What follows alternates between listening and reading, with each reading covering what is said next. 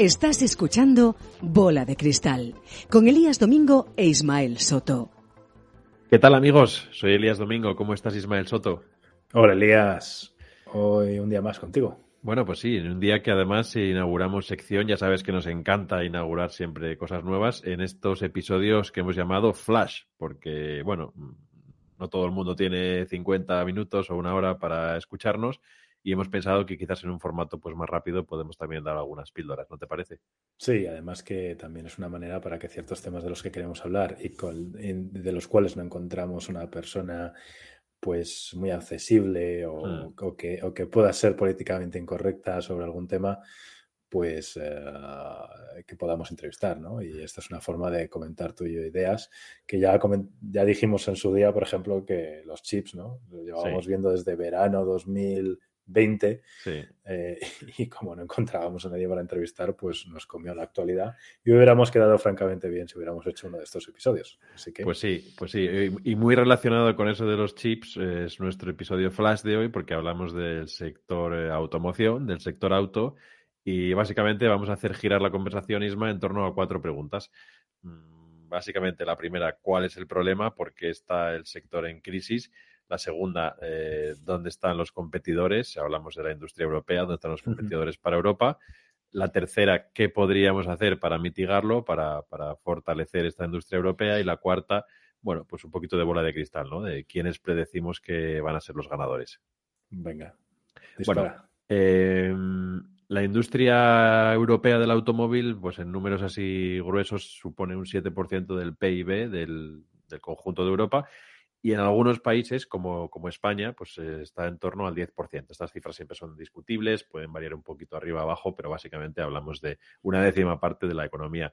Y vive Isma un momento pues complicado, porque yo, tú lo comentabas antes, ¿no? El tema de los chips es, uno, es un problema muy, muy importante. En los coches de hoy llevan muchos, muchos, cientos, y, y en el caso de eléctricos, miles de chips. Pero también hay pues falta de adaptación, el tema de la transición ecológica, y bueno, muchos temas. ¿Tú cómo ves este sector desde tu óptica? A ver, yo, yo pienso que, es un sector en, eh, en, transformación, como muchos eh, tantos otros ¿no? que, que, tenemos, especialmente en Europa. ¿no?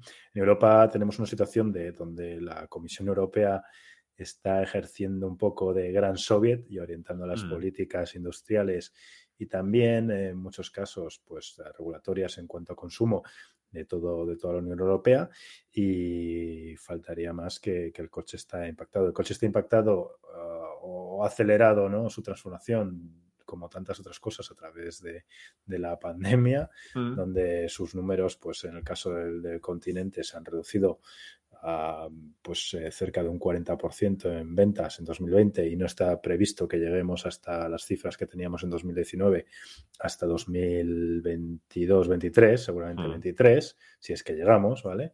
Mm. Eh, que son estimaciones. Y, ahí desde mi punto de vista tenemos el, problema de eh, que viene un poco de abajo arriba. O sea, claro. los competidores están haciendo cosas buenas, sí, ahora podemos entrar en eso, hmm. pero hay unos competidores indirectos que son ah, trabajo remoto, que son el desarrollo de transporte sostenible, de, de, pago por uso, de movilidad pago por uso, de polarización de rentas y que la gente no pueda acceder a, a, coches que cada vez, por otro lado, son muchos casos más caros por todas las nuevas regulaciones que tenemos. Entonces, al final, eh, y luego una pirámide poblacional que básicamente estamos hablando de que vamos a empezar a decrecer en Europa. Eh, lo que es la, población, ¿no? Salvo que las eh, migratorias lo, lo, remedien.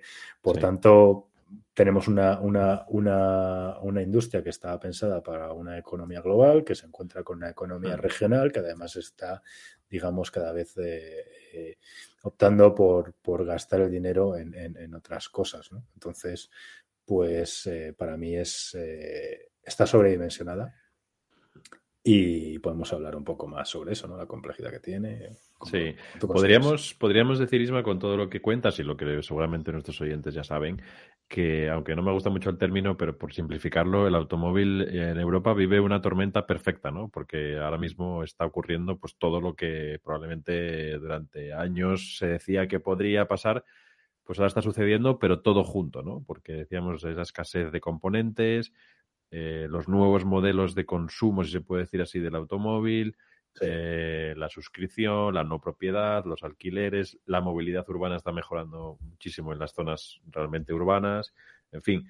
Y, todo esto, Isma, y no me quiero olvidar de cómo viene, y ya enlazamos un poco con la segunda pregunta, que es dónde están los competidores, cómo están en otros países, ¿no? Hace unos días apenas salió a bolsa Rivian, una marca de la que aquí hablamos en su momento. Que te gusta. Como, buenos fans de esos pick-up. Eh, pero es que, fíjate, ha salido con una, una valuation de, de 100 mil millones, ¿no? 100 billion de dólares.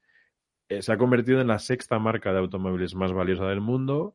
Por lo menos con 100 coches. Exacto. En el momento en el que grabamos esto es la sexta marca y ha puesto 100 coches en la calle, de los cuales yo creo que la mayoría son prototipos, ¿no? O sea, esto te quiere decir que todas las marcas tradicionales europeas, salvo Volkswagen, quizás, se han quedado ¿no? ahí por detrás ¿no? de, de, Rivian. Eh, pero es que tenemos a Tesla que vale un trillion, ¿no? O sea, eh, la marca de nuestro vale, como, como todo el resto de la industria, ¿no? Si no me equivoco. Eh, prácticamente, ¿no? Si haces la suma, cada día cambia, obviamente. claro, por eso. Pero es que en el momento en el que grabamos esto, la segunda es Toyota, pero es que vale la cuarta parte que Tesla, fíjate, mm. o sea, Toyota, una marca eh, global, ¿no? Entonces esto, al final, aquí, Isma, el mercado valora el futuro, ¿no? El pasado. Lo que hayas hecho antes, bueno, sí, está bien, pero ¿qué vas a hacer en el futuro? Eh, ¿Cómo vas a tratar esta nueva dimensión en la que entramos. Y aquí es donde estas dos marcas, a mí me llama especialmente la atención Rivian, desde luego, cómo ha conseguido que los inversores, o sea, cómo ha conseguido captar la atención de los inversores. Cierto es que parte de Rivian es de Amazon, parte de Rivian es de Ford. ¿no? Te iba a decir, ahí está el factor contrato Amazon y el crecimiento de Amazon extrapolado a Rivian. Yo creo que hay, obviamente, burbuja. Sí. ¿Vale? Es mi opinión. No, te lo no podría dar. Bueno, sí, los ratios están muy elevados, ¿no? Pero bueno, en fin, hmm. de todo. Eh, pero lo más preocupante, o sea, para, para, estas compañías tradicionales, lo que tú dices, que la gente básicamente está eh, descontando que estas compañías van a devorar a las antiguas. Y, y, bueno, ah, yo pienso que es imposible que una marca tradicional, sin hacer una reestructuración salvaje, y un downsizing brutal, que a ver cómo se lo explicas al mercado, hmm. compita con ellas. O sea. ¿Cuánto? O sea, estas empresas están llegando a valer esto con tres, uno, dos, tres, cuatro modelos en el mercado. Sí. Donde han convertido al coche, en vez de un modelo per se, es un, es un modelo evolutivo, es un data product que va mejorando con actualizaciones de software que aprende cómo conduces y optimiza eh, su, su, eh, comportamiento y eficiencia. Y, eso es lo que es dinámico y no, y no, y no, y no, sacar un, modelo completamente restyling solo exterior cada X años, ¿no? Hmm. no, sé, no sé qué opinas tú ahí, Elias. Sí, yo creo que lo mejor es verlo con un ejemplo, ¿no? Hace unos años, pues todos veíamos a Tesla como una marca, pues ahí un poquito, ¿no? Snob, con su Elon Musk de turno. Yo el primero, ¿eh? Lo confieso, o sea, me parecía que era, y tú lo sabes, me parecía una marca que, bueno, pues sí, pero que tenía ahí su nicho, pero de ahí no pasaba. Hmm. Y todos nos reíamos, y yo me pongo aquí el primero de las cosas que hacía, ¿no? Pues llegaba a un pueblecito ahí al lado de una autopista, compraba una finca y ponía ocho supercargadores y decíamos, pero vamos a ver, Elon, pero si aquí no hay coches eléctricos, ¿por qué estás haciendo estas tonterías, no? Eh, todo lo que hacía Tesla nos parecía una locura porque nunca se había hecho en el sector y, la gente lo miraba como, como cuando miras algo que sabes que va a fracasar, ¿no? Y te ríes un poquito diciendo, mira, que sigan gastando, que esto no sirve para nada. Pero es que ahora, Isma, llega lo que tú dices, o sea, ahora te das cuenta de que este hombre ha montado una red de satélites para actualizar sus vehículos eh, sin depender de compañías externas. Ahora te das cuenta de que su coche en realidad no deja de ser como eh, es, puro software, ¿no? Y se actualiza y puedes ir al taller no tanto a actualizar componentes eh, más físicos, sino a actualizar funcionalidades del vehículo. todo parecía una locura. Con, bueno, que se hacen on the air normalmente. Exacto, sí la propia integración ¿no? vertical de Tesla, que, es algo que tú y yo comentamos muchas veces, ¿no? Eh, todos nos hemos reído de Tesla y ahora de repente la industria se ha girado y ha dicho, un momento, vamos a ver qué están haciendo, porque si no hacemos lo que están haciendo ellos, nuestra, nuestra, nuestro valor en el mercado va a decaer de una manera salvaje. Y, ojo, ¿Mm? perdona Elías, termina, sí, sí. No, no, no, que, y esto es lo que está pasando ahora mismo. Por eso Tesla vale tanto como todas las demás marcas juntas. Es que es muy fuerte esto. Y seguramente el, todo el tema de crisis de la cadena de valor que estamos teniendo esté beneficiando a los demás. Mm, Aunque parezca mentira, ¿eh? aun con todos los problemas que tienen, porque si no, el low cost model de Tesla se lanzaría, se presentaría este diciembre y se lanzaría el año que viene. Y ahora está por ver, eso está en cuestión un poco, ¿no? Sí. y ese es otro punto, ¿no? Del que no podemos todavía hablar, quizás sí en las predicciones, pero ¿qué pasará cuando Tesla ponga en el mercado un modelo, vamos a decir entre comillas, asequible? Eh, para Estados Unidos ya empieza a ser asequible esos Model 3 que son más pequeñitos, asequible me refiero para el gran público, en Europa todavía quizás está un poquito pasado de precio, pero es que en cuanto el, Tesla se posicione como el resto, ¿qué va a pasar aquí, no? Y aquí enlazamos eh, pregunta 3, 4 ya, ¿no? ¿Qué podemos hacer en Europa, particularmente en España, para mitigarlo? Porque aquí nos jugamos mucho. Hemos dicho, eh, España es el segundo fabricante europeo de automóviles, 10% del PIB. Seguramente la mayoría de las exportaciones españolas pues, son componentes o directamente automóviles. Y aquí, Isma, ¿qué hacemos? Aparte de, esperar a que llegue el Tesla barato y ir a probarlo a ver si nos gusta. Bueno, a ver, eh, creo que no, no voy a dar ni una en esto que voy a decir, pero, hmm. pero es, o sea, digamos, si tuviéramos completamente las manos libres, si hubiera un inversor potente, valiente, eh, hay plantas de, productores, eh, digamos, de, de, productores tradicionales en España que seguro que están deseando quitárselas de encima en cierta medida, y una persona con un grupo inversor podría entrar ahí y desarrollar una marca propia con, alguna apuesta tecnológica fuerte, ¿no? Eh, ya sea eléctrica o motores híbridos, ¿no? Hmm. Eh, de nueva generación, como están, como están eh, desarrollando alguna, alguna empresa ingenieril que además trabaja para Tesla. Hmm. Y que, que, poníamos un vídeo en nuestra, en nuestra página de LinkedIn hace, hace unos días, ¿no? Creo que las marcas tradicionales, como ya he adelantado, solo les queda hacer downsizing, simplificar, mantener dos o tres enseñas y lanzar de verdad una eh, campaña brutal de, imagen y cambiar radicalmente la manera en la que eh, piensan, que es eh, que debe ser simplicidad y, y, todo hacia, hacia el cliente, la experiencia. pero creo que eso va a ser imposible, o sea, va a ser imposible porque la gente que tienes que despedir para hacer eso. Claro. El downsizing que tienes que hacer, las deudas que tengas, o sea, estás atrapado en tu, en tu estructura, en tu balance ahora mismo. Salvo que nada es en liquidez, no vas a poder hacer eso. Hmm. Y ahora mismo, después de la pandemia, pues mm, no sé si nada en liquidez algunos. Hmm. No, en un momento en el que seguramente haya miles de coches parados en las campas esperando por esos chips, ¿no? Porque al final las fábricas pues no, no han parado del todo y lo que en muchas ocasiones se hace pues es esperar a que lleguen esos componentes para instalar, porque claro, no es tan fácil, ¿no? Cerrar una factoría. Y aquí, Isma, enlazando ya pregunta 3, ¿qué podemos hacer con pregunta 4? Eh, ¿Quiénes creemos que van a ser los ganadores? Eh, aquí sí que nos tenemos que mojar un poco más, porque ¿qué pasará cuando lleguen esos modelos, eh, esos Tesla, esos Rivian ojo con China, lo que va, lo que va a empezar a llegar a Europa desde China, mm. ojo con el mm. precio, ojo con la tecnología que van a incorporar, ojo con la sed siempre de los consumidores de tener eh, vehículos modernos, actualizados, eh, bonitos, etcétera. Es un sector bastante eh, complicado en ese sentido para, para comercializar, pero ¿qué, ¿qué, ves tú? ¿Por qué apuestas tú si, si te quieres mojar? Porque yo y tú no empiezas. Bueno, a ver, pues venga. No, no, no. sin problema, ¿eh? Sin problema. Yo me he equivocado en su momento con Tesla hace años ya, eh, pensando que simplemente iba a ser un vehículo de nicho, que en fin, ya lo puedo volver a repetir, pero básicamente creo que ya lo he dicho. Y sí que, sí que veo ahora con temor que, que Tesla cuando aterrice con modelos económicos a un precio asequible, que ya tiene la capacidad seguramente para hacerlo, que ya tiene la, la infraestructura en Europa con la fábrica de Berlín, que además tiene también la fábrica de China, que va a tener la experiencia, que va a tener, en fin, el, el, apoyo de los inversores, esto yo creo que va a ir a más, veo que es muy probable que se coma el mercado con un modelo de no voy a decir de bajo coste, no va a ser de bajo coste ni mucho menos, pero de, coste más económico que lo que está haciendo ahora. Y esto sí que va a empezar a poner contra las cuerdas a la mayoría de los fabricantes europeos, porque al final viven de, este tipo de vehículos, ¿no? De vehículos de segmento pues medio, medio bajo. Mm. Pues a ver, mm, yo creo que Tesla lo va a hacer muy bien. Mm.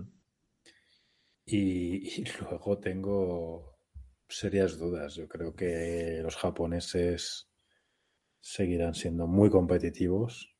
Al final cambiarán, sacarán nuevas motorizaciones, electrificación y seguirán llevándose gran parte del mercado junto a los coreanos. Eh, Volkswagen, pues es que yo será. Yo tengo una hora, ¿vale? Eh, hmm. es que es aburrido, tío. No sé, es que no sé a dónde va. Todos los modelos son iguales, por dentro, por fuera. Eh, no lo sé. Yo sí que pienso también que los Dacia de turno van a sufrir si al final los, chinos pueden, pueden comercializar, porque está por ver cómo, la comisión protege a la industria, que no solo a esta, sino al acero, ¿no? que está ligado a ella también. Sí, que lo va a hacer, desde luego, ¿eh? protegerlo, por, porque, insisto, es que es mucho empleo el que está en juego, pero al final eh, algo que decimos aquí muchas veces, no puedes proteger algo eternamente, ¿no? Si está viniendo la presión desde fuera, eh, tiene cierto, cierto margen para proteger, pero tampoco puedes negarte a la realidad que venga de fuera. Y yo te planteo aquí, Isma, otro, otra predicción barra pregunta. Eh, ha llegado Google y se ha cargado, pues, la industria publicitaria, la industria de los medios de comunicación, en fin, ha reventado modelos que parecían consolidados y que y que de los, cuales nadie tenía dudas, ha llegado a Amazon y, ha puesto patas arriba el retail que sigue más vivo que nunca con las tiendas físicas y esto hablaremos otro día probablemente, pero desde luego mm. ha hecho y ha provocado un cambio de paradigma. Em, va a ser Tesla ese caballo de Troya que, que se meta en nuestra economía, en nuestro mercado y haga lo mismo? Bueno, yo creo que ellos tienen un modelo más, más enfocado. Hmm. No es un tanto un calamar, ¿no? Con mil tentáculos. Hmm. Eh, y bueno, su modelo va desde eso que es el coche, la, carga y, algunos temas de la de construcción, ¿no? Y demás. Eh, hmm. Bueno, y luego los, los camiones, por supuesto, sí que creo que ahí van, van, a pegar fuerte en el futuro. Y, pero, pero no les veo, no les veo. Creo que es, es, es, muy enfocada, es muy, una integración vertical muy fuerte, ¿no? que es lo que le caracteriza y, y le distingue y le da capacidad para hacer lo que está haciendo. ¿no? Hmm. Y ya para terminar, eh, volvamos a nuestros queridos Rivian. Eh, sexta marca más valiosa del mundo, en capitalización bursátil, 100 coches en el mercado, Amazon tiene un pedido, cada día que lees esto cambia, ¿no? 100.000 unidades, 200.000, depende de qué día lo veas. Amazon hace un pedido a otro, pero Amazon es propietario, si no me equivoco, de una cuarta parte de Rivian. ¿Hasta dónde puede llegar esta empresa? ¿Va a crecer de forma paralela a Amazon? ¿Va a ser un bluff? ¿Qué opinas? ¿Pondrías ahí tu dinerito? Para mí es una completa incógnita. El tema es que ahora se tienen que poner a construir, ¿no? Y a escalar la producción. Obviamente, si tienes eh, ya una base, digamos, para comenzar a producir de 100.000 unidades o las que sean finalmente, hmm. pues eh, está, está muy bien. Está muy bien, pero el tema no es solo que tengan un gran coche eléctrico, eh, el tema es todo el, modelo operativo que tengan puesto en marcha para explotar datos, para automatizar, para el tema de conducción eh, autónoma, semi barra semiautónoma, como lo queramos llamar. Y ahí hay una marca que está entre 5 y, más años de diferencia respecto hmm. al resto, desde la adquisición del dato, tratamiento y luego puesta en práctica. Y, se va a volver a demostrar que las smart companies y data oriented companies eh, cuando lo hacen enfocado al cliente, pues arrasan. Y es yo creo que va a pasar. Sí, yo aquí me quedo con una reflexión tuya de hace ya unos cuantos meses en el cual hablabas de, o predecías, mejor dicho, una plataforma común, ¿recuerdas? Para... Hmm. E, y yo creo que esto va a ser el ejemplo de Rivian, ¿no? Probablemente Rivian no sea tanto una marca de automóviles eh, icónica y demás, sino un simple constructor de, plataformas que luego se puedan ensamblar con diferentes marcas o para diferentes empresas. Por ejemplo, las furgos de Amazon, pues seguramente sean eh, de una marca propia, ¿no? O, con el logotipo de Amazon, que es lo que le gusta a la compañía. Aquí sí que veo que es muy probable y muy fácil de escalar y yo creo que este es el modelo que, que va a hacer que la compañía crezca y el que ha hecho o que ha hecho merecedor de esa sexta posición sin haber prácticamente vendido ni un coche de estar el sexto en la en capitalización bursátil. Mm. Oye, recordar que Tesla ya fue en junio el coche más vendido sobre tu categoría, ¿eh? Tesla Model 3, en Europa.